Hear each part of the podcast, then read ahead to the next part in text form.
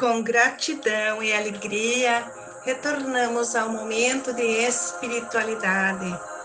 Celebramos hoje o oitavo domingo do tempo comum e a liturgia nos alerta que devemos ter cuidado para não fazer julgamentos precipitados das pessoas.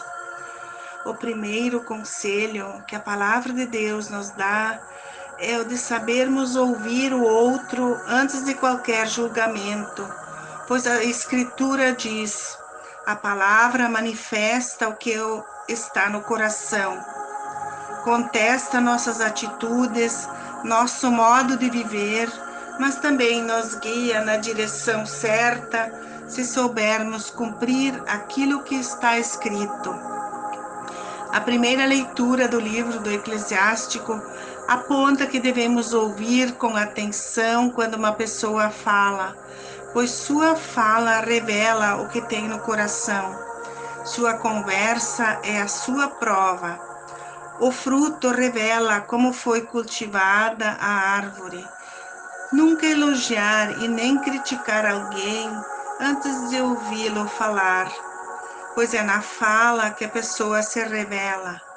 O homem bom tira coisas boas do tesouro do seu coração, e o homem mau tira coisas más, porque a boca fala daquilo que o coração está cheio.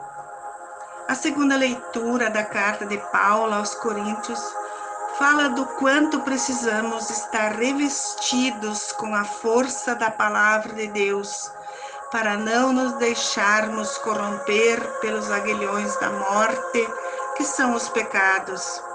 Precisamos ser firmes e inabaláveis, empenhados na obra do Senhor para vencer as tentações e a força dos pecados. Cumprir a lei escrita que o Senhor espera de nós e acreditar que o nosso esforço não seja em vão. O Evangelho de Lucas nos chama a atenção sobre nossas atitudes em relação aos outros. Fala da cegueira, da trave que às vezes temos nos olhos, a qual não nos permite enxergarmos a nós mesmos. Queremos guiar os outros, tirar o cisco dos seus olhos, quando na verdade não olhamos para nós mesmos. É preciso olhar para os frutos que se produz, o que se lançam no universo. Jesus nos compara com a árvore, pois a árvore boa não produz frutos ruins e a árvore ruim não produz frutos bons. Quem é bom terá coisas boas para tirar do tesouro do seu coração. Quem é mau é porque traz coisas ruins dentro do coração pois a boca fala o que o coração está cheio. Quantas vezes caímos na tentação e fizemos mau juízo sobre os outros? Deus exige de nós que façamos uma reflexão profunda sobre os julgamentos que muitas vezes ouvimos ou fizemos sobre os outros. E lembra que as coisas saem de dentro do coração e não de fora para dentro. Os maus pensamentos, as traições, os adultérios, homicídios, os furtos, as impurezas, os falsos testemunhos e as calúnias provêm do coração.